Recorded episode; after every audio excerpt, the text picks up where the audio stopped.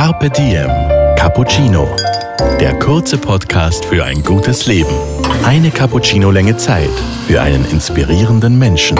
Wer Jogginghosen trägt, hat die Kontrolle über sein Leben verloren. Freue mich echt für ihn, dass er diese Zeit nicht miterleben muss, weil ich weiß, dass ich nicht der Einzige bin, der im besten Fall Jogginghosen trägt. Heute Holger Potje im Gespräch mit dem Fotografen Christian Anderl, der auf Facebook ein wunderbares Quarantänetagebuch mit Kind führt. Carpe Diem. Cappuccino. Hallo und herzlich willkommen, Christian. Schön, dass du Zeit hast für uns heute. Ich danke, dass du dir Zeit für mich nimmst. Danke für die Einladung. Du hast ein wunderbar unterhaltsames Tagebuch auf Facebook geschrieben über den Lockdown mit Familie und Kind.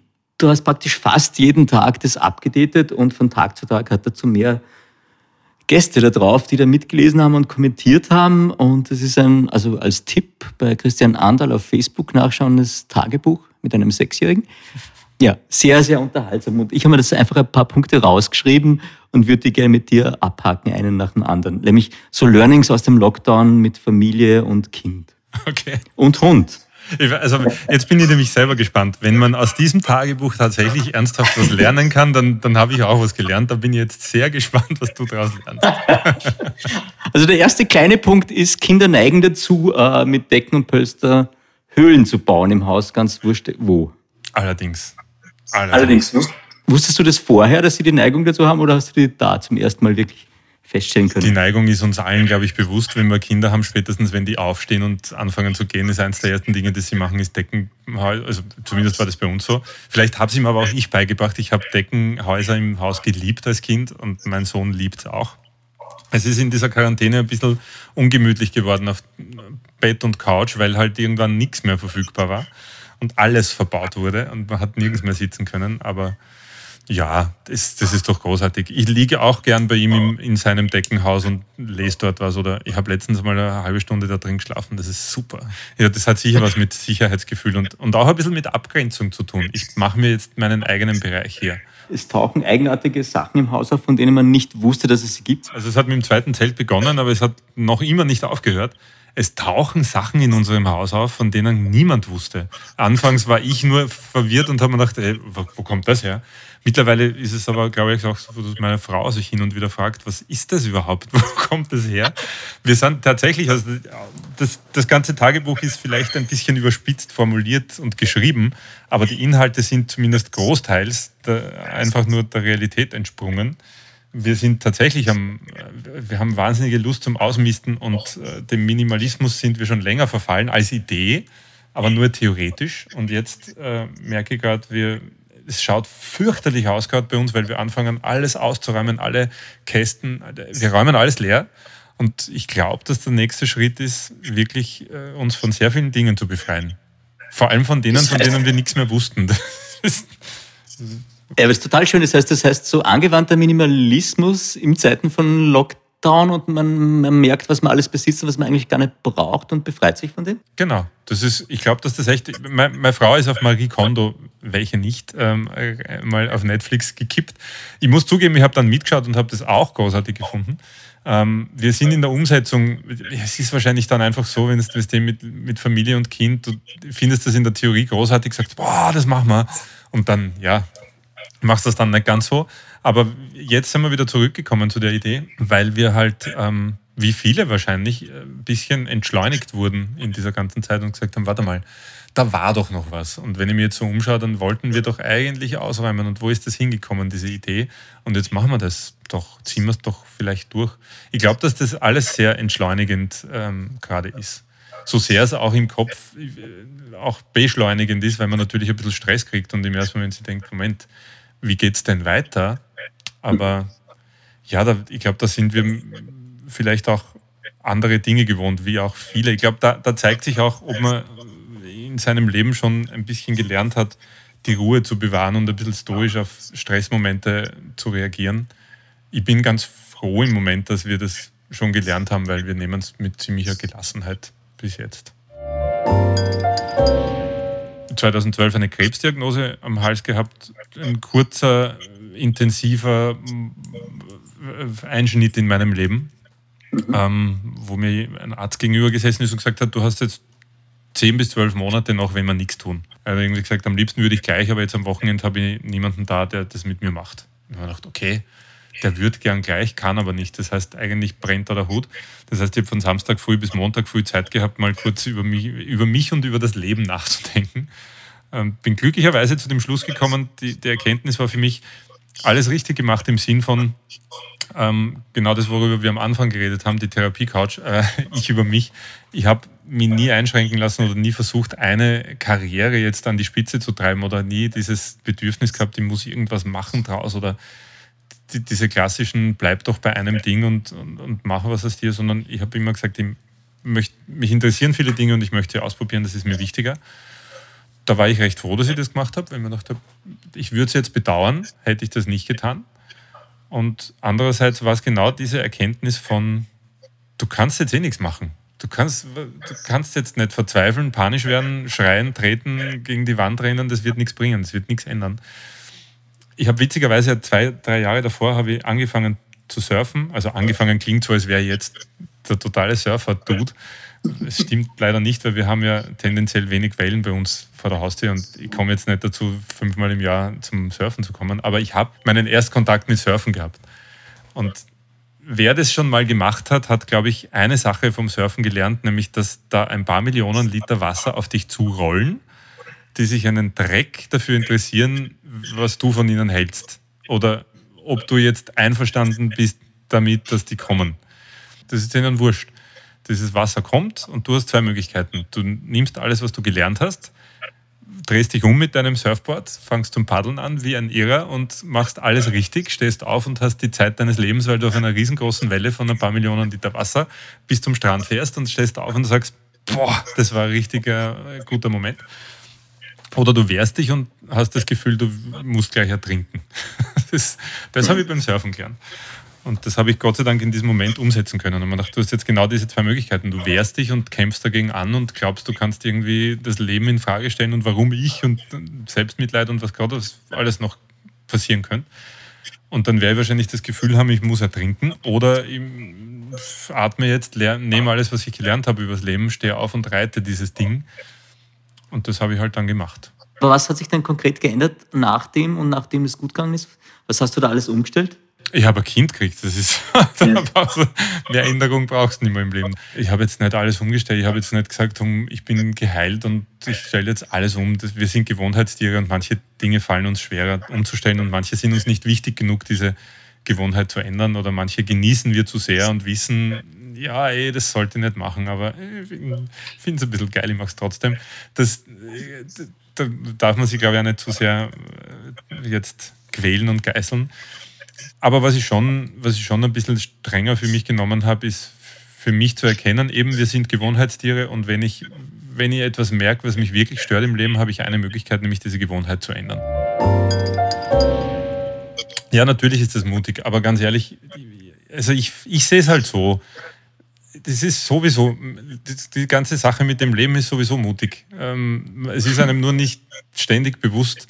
Man glaubt halt manchmal, man könnte eine weniger mutige und sichere Variante wählen und lügt sich irgendwie vor, ich gehe den sicheren Weg, der manchmal vielleicht nur mit Sicherheit noch härter an die Wand führt. Weil wenn ich 20 Jahre lang was mache, was mich nicht mehr interessiert, nicht mehr reizt, nicht mehr keinen Spaß mehr macht, mich nicht fordert, und ich es nur für Geld und angebliche Sicherheit mache, dann fahre ich später an die Wand, aber glaube ich umso härter.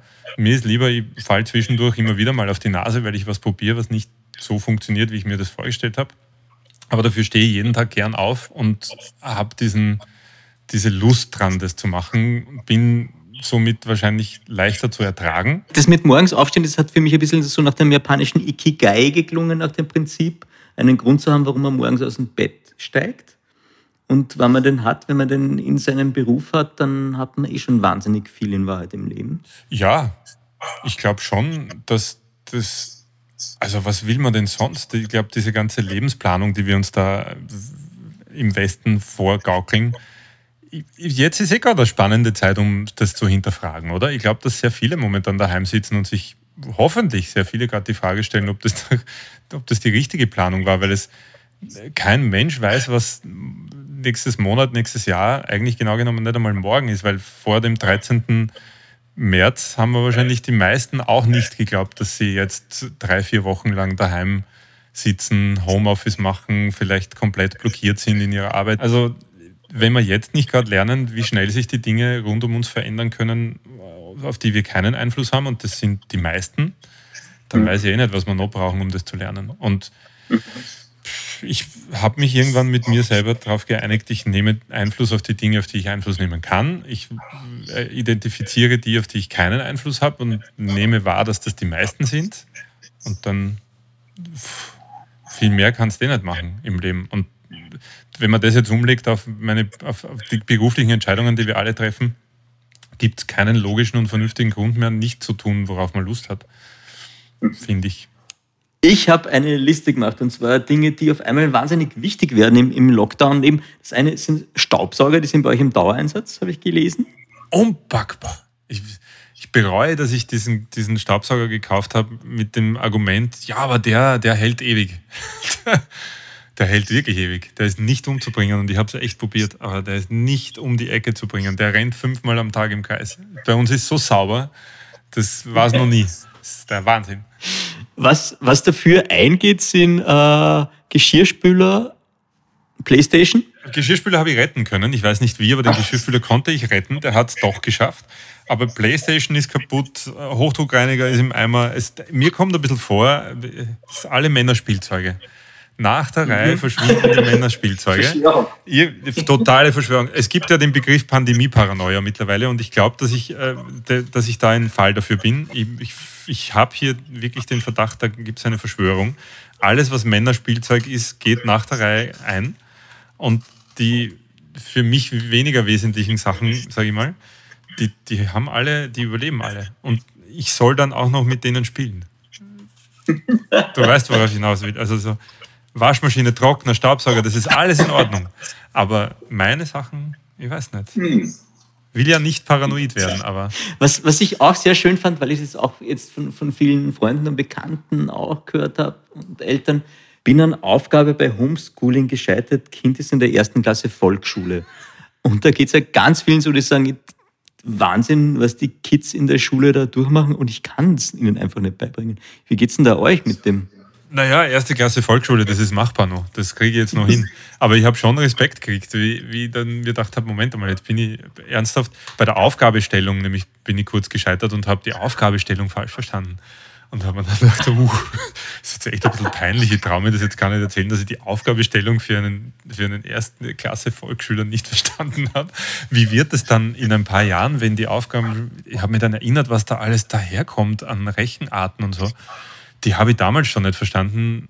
Puh, ja, ich habe Respekt. Ähm, ich bin am Überlegen, mir diverse Mathematik-Online-Kurse und sonstige Dinge reinzuziehen, um da irgendwie gewappnet zu sein. Das ist, ja, das wird spannend. Ich, ich glaube, dass da, also ich habe momentan Mitleid mit allen Eltern, die da in Unter- und Oberstufen gefangen sind in, in Themen, von denen sie wahrscheinlich keine Ahnung mehr haben. Schön, da haben wir alle gerade Learnings, oder? In die Richtung auch, ja. Ja, ich habe mal gelesen auf Facebook, eines der wenigen lustigen und geistreichen Postings noch, weil momentan äh, kommt mir vor, explodiert Facebook in den fürchterlichsten Dingen. Das war immer schon schräg, aber jetzt gerade, puh. Ähm, da habe ich gelesen, viele Eltern kommen gerade drauf, dass die Lehrer gar nicht das Problem sind. Das fand ich sehr schön. Da konnte ich sehr, das konnte ich sehr nachfühlen. Wobei wir ja Glück haben. Also wir haben großartige Lehrerin. Wir haben, haben noch keine Probleme, aber ja, es ist eine, eine sehr lehrreiche Zeit für alle, glaube ich. Deine Frau ist schwanger, das heißt, ich glaube, im Juli kommt das Kind. Ja. Bist du da ganz, bist du da ganz safe und manövrierst durch alle Gewitter und Gefahren oder, oder ist das, muss man sich da nochmal umstellen? Ja, das, das ehrt mich, dass du auch nur daran in, in, in Betracht ziehst, das könnte so sein. Das freut mich, aber nein, das ist, du sagst nicht Nein zu Hormonen und du widersprichst nicht und du legst dich gefälligst nicht damit an. Das weiß man als erwachsener Mann. Die Wahrheit ist, ich habe eine, ich schon bei der ersten Schwangerschaft extrem entspannte Frau ähm, und auch bei der Schwangerschaft, ich weiß, wie, wie Schwangerschaften laufen können von Bekannten und sonstigen, also aus dem anderen Umfeld. Und ich weiß, wie das bei meiner Frau läuft und ich bin sehr glücklich und sehr zufrieden mit, wenn wir in einer glücklichen Lage eine sehr entspannte Schwangere zu haben. Ein wichtiger Punkt, den ich noch habe, es sind insgesamt noch zwei. Ähm, Kleidungsstil im Lockdown-Modus, also oh Mode-Style in Zeiten des Lockdowns. Oh Gott. Echt? Ernste Frage? Ja, ich habe dich mit Helm gesehen auf Fotos, wo ich dachte, es ist schon knapp. Der Helm, der Helm war ursprünglich weniger modisch, der war ursprünglich eine ein Notwendigkeit, nachdem mein Sohn äh, ein Spielzeug gefunden hat, das er irgendwann geschenkt bekommen hat. Mein Sohn hat eine Nerfgun geschenkt bekommen, die Spielzeugautos schießt. Die hat er wiedergefunden und dazu die Schanzen, die er sich dann selber gebaut hat. Und nachdem er der dritte, das dritte Auto am Kopf getroffen hat, habe ich einen Helm aufgesetzt. Das war jetzt weniger modisch, das war wirklich nur zweckgebunden. Aber okay. die, die modische, ich habe es in meinem Tagebuch eher auch mal notiert. Ähm, Karl Lagerfeld sagte mal, wer Jogginghosen trägt, hat, das, hat die Kontrolle über sein Leben verloren. Ich freue mich echt für ihn, dass er diese Zeit nicht miterleben muss, weil ich weiß, dass ich nicht der Einzige bin, der äh, im besten Fall Jogginghosen trägt. Ähm, näher möchte ich mich dazu nicht äußern. Weil nämlich auch bei uns beim Kapitieren Magazin Ernährung ein Thema ist, ist meine Frage geht in Richtung Ernährung und Gewichtszunahme in Lockdown-Zeiten. Ist nämlich wirklich schwierig, oder? Es ist weniger Bewegung, die man hat, ja. eigentlich. Das ist jetzt der Punkt, wo ich halt Strafverschärfung habe mit einer schwangeren Frau daheim. Das muss ich jetzt ehrlich sagen, ist für mich, weil ich habe mich eigentlich in den letzten eineinhalb Jahren sehr mit meiner Ernährung und Bewegung und mit meiner Fitness und mit meinem äh, Wohlbefinden auseinandergesetzt auf der Ebene, weil ich gemerkt habe, mit Mitte 40 ist halt keine Selbstverständlichkeit mehr, dass es dir körperlich, da, da, da geht es halt bergab, das merkst halt. Und habe wieder mehr Sport gemacht und besonders auf meine Ernährung geachtet, äh, ein bisschen proteinreicher, ein bisschen weniger Kohlehydrate, einfach gesünder, mehr Gemüse, mehr Obst, weniger Blödsinn essen und habe mich da auf ein, in relativ kurzer Zeit, in sechs Monaten, wieder auf ein beachtliches Fitnesslevel gebracht, sowohl optisch als auch vom Wohlbefinden her. Und habe es jetzt in wenigen Wochen geschafft, das restlos zu zerstören. Wir haben echt in der ersten Woche gab es drei Kuchen. Wir haben alle gegessen. Ja. Essen wird halt auch ein bisschen zur Freizeitbeschäftigung und zum Hobby wieder. Ähm, ja, ich werde wieder, wenn ich wieder gesund bin und das alles vorbei ist, muss ich halt wieder von vorne anfangen. Das ist halt so. Aber das muss jetzt sein. Was soll ich machen? Kann ich mehr ändern. Ich kann nur jedem raten, der gesund ist und irgendwie dafür sorgen kann, echt Runtastic Results App oder irgend sowas. Es gibt so viele Apps, die, ähm, die einem die Möglichkeit bieten, daheim auf einem Teppich und auf zwei Quadratmetern Bodenfläche mit Körpergewicht zu trainieren und keine Geräte dazu zu brauchen das hilft enorm. Einfach jeden Tag 15 Minuten Training und schauen, dass man nicht zu viel isst, das wirkt Wunder. Wir haben jetzt die drei Fragen, die wir unseren Gästen immer zum Schluss des Podcasts stellen. Die habe ich jetzt auch für dich. Äh, die erste ist die, die Frage nach einem guten Leben und was das braucht für dich. Boah, eigentlich braucht es nicht viel. Vielleicht wieder zurückkommen zu dem einen Gedanken, den ich vorher äh, da irgendwie beim, beim Teil äh, der Therapie-Couch angesprochen habe. Einfach nur verstehen, äh, dass man Einfluss auf die Dinge nehmen, die man in der Hand hat und erkennen, auf welche man keinen Einfluss hat. Ich glaube, wenn man das mit dem Verständnis ergibt sich alles andere von allein, dann tut man nämlich nur mehr das, was einen glücklich macht und kann den Rest einfach hinnehmen. Stoizismus, sage ich nur. Ähm, es gibt auch nur ein Buch, das ich glaube, dass man wirklich lesen muss im, im Leben und das immer wieder. Das ist nämlich passenderweise auch so, dass man es jeden Tag lesen kann und man kann jedes Jahr wieder damit von vorne anfangen. Das heißt Der tägliche Stoiker von Ryan Holiday. Es liegt da auf meinem Schreibtisch. Yeah. Das sind 366 Seiten. Auf jeder Seite steht nur eine halbe Seite zum Teil ähm, mit einem Gedanken. Und jeden Tag macht man es auf, liest diese eine Seite und versucht das, was da draufsteht, in den Alltag einfließen zu lassen. Und damit kann man jeden 1. Jänner wieder von vorne anfangen. Für mich ist das so wirklich ein, war das wirklich so ein, ein Ding, das eine Ding, das ich gebraucht habe, um zu mehr Zufriedenheit zu gelangen. Was braucht man für ein glückliches Leben? Mit einem Wort wäre es weniger. Das da sind wir wieder beim Minimalismus und das dürfte so, die wichtigste Lektion sein, die du aus dem ganzen Lockdown auch mitgenommen hast, oder? Nein, das war vorher schon so. Also das ja. ist jetzt, glaube ich, nur an, mehr an die Oberfläche bei mir gerutscht. Ähm, es war vorher schon die Erkenntnis da, dass das weniger einfach wirklich zu mehr Zufriedenheit führt. Und bin seit vielen Monaten äh, an allen Ecken und Enden beim eher beim Ausmisten nicht, nicht so erfolgreich, wie ich das gern wäre. Und das ist jetzt vielleicht für mich die Erkenntnis aus diesem Lockdown, das jetzt endlich so zu priorisieren, dass ich es auch wirklich durchziehe. Tägliches Ritual, hast du da eins? Gibt es da eins? Ähm, ja, also ich habe es einige sehr lange Zeit lang jetzt gemacht. Das ist auch ein bisschen untergegangen in den letzten Wochen, aber das steht witzigerweise wieder auf meiner äh, Wiedereinführungsliste. Ähm, ich habe mir ein, ein, kleines Notizbuch gekauft und mir angewöhnt, mir jeden Tag ähm, tatsächlich einfach ein paar Dinge aufzuschreiben, für die ich dankbar bin. Das ist so ein, ich weiß auch nicht, man, man liest das viel zu oft und es ist viel zu, viel zu totgeschlagen schon, dieses Dankbarkeitsjournal schreiben. Du musst dir jeden Tag aufschreiben, wofür du dankbar bist. Ich habe es irgendwann für mich ausprobiert und bin echt drauf gekommen, ähm, es tut mir ganz gut, einfach, macht da kein großes Ding draus, sondern einfach mir jeden Tag irgendwo kurz mich hinzusetzen und mir einfach kurz vor Augen zu halten, was super ist. Letzte Frage, Christian. Ähm, das ist die Frage nach dem Zitat, das dich vielleicht in letzter Zeit des Öfteren schon begleitet hat oder dich dein Leben lang irgendwie begleitet hat. Gibt es da eins, das dir wichtig ist? Oder? Ich habe eins auf meiner Website geschrieben, das mich sehr lange begleitet hat oder noch immer begleitet und das ich mir auch immer wieder vor Augen halte. Ähm, das kann man nämlich sowohl beruflich, privat, das kann man in, in so circa allem anwenden und ich, meiner Erfahrung nach führt es einen in ein glücklicheres Leben oder zufriedeneres. Ähm, das ist do what you love and be nice to other people. Ich habe es halt auf Englisch gelesen, habe es deswegen notiert und deswegen auch so in Erinnerung behalten. Aber im Grunde genommen ist es ist das auch ein kleines Geheimnis zu allem, glaube ich. Die, An die Antwort auf alles. Äh, das tut, was man gern tut und dabei versucht, ein netter Mensch zu sein. Dann ist die halbe Miete einfach schon bezahlt. Da viel mehr muss man, glaube ich, nicht. Ja.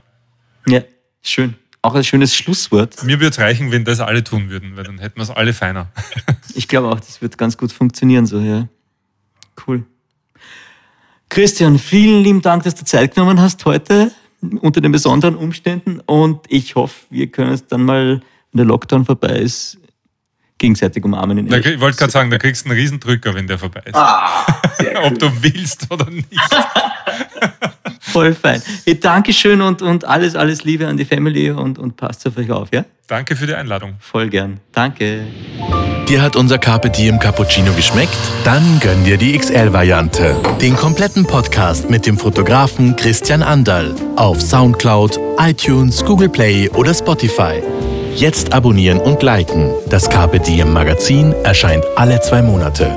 Besucht auch unsere Social Media Portale auf Facebook, Instagram und YouTube und unsere Website carpediem.live. Carpe Diem, der Podcast für ein gutes Leben.